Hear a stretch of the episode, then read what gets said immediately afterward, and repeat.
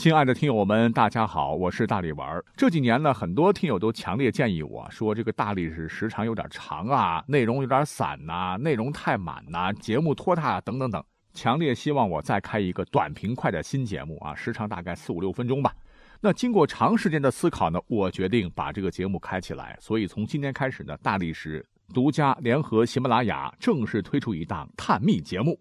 历史未解之谜全记录，我们一同穿越古今，将历史上所有的悬疑奇事、冷门偏门、犄角旮旯的知识点，通通一网打尽。这其实算是给爱好历史的朋友们加餐了。每个月咱们大历史原来的十二期节目保质保量，一期不落。新节目是额外的，主打短平快，一周至少五期，每个月三四十期。哎，我觉得还不错哈，每天都能听到新的历史节目。总之不是缩水啊，是加餐。那希望大家多多捧场吧。节目名称再汇报一下：历史未解之谜全记录。主播大力丸。那么因为这个节目刚开起来哈，没有什么知名度，所以呢就暂时放在大历史里边，算做个宣传吧哈。希望大家伙赶紧关注、收藏、点赞。好，我们一起来听节目吧。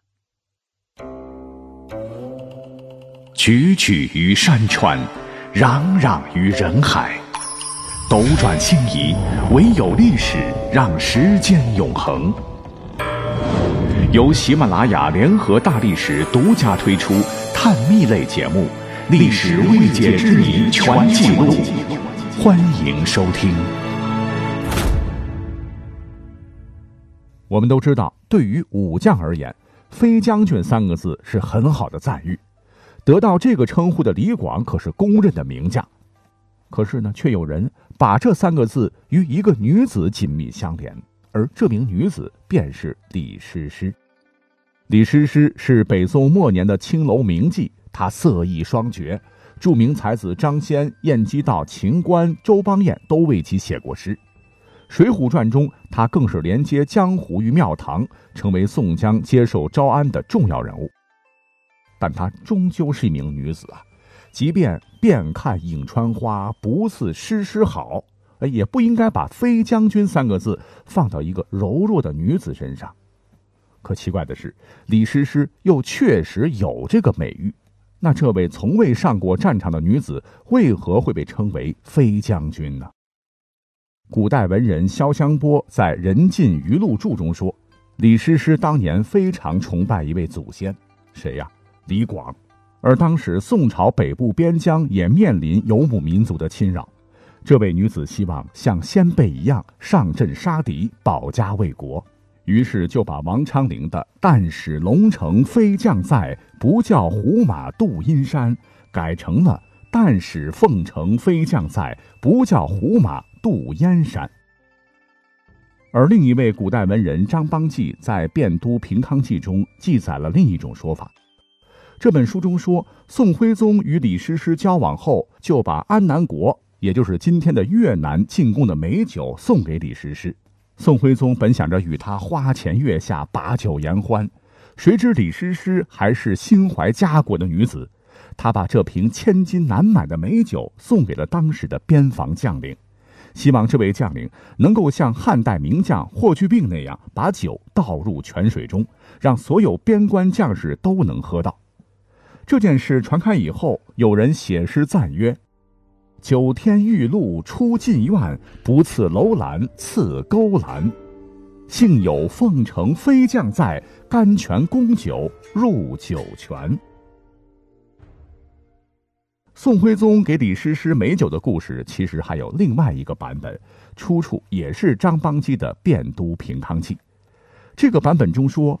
李师师得到美酒后，并没有转赠给边关将士，而是自己喝了。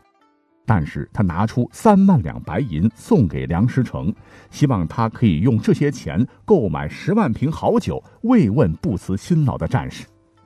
谁知梁师成这个阉人竟然把钱贪污了。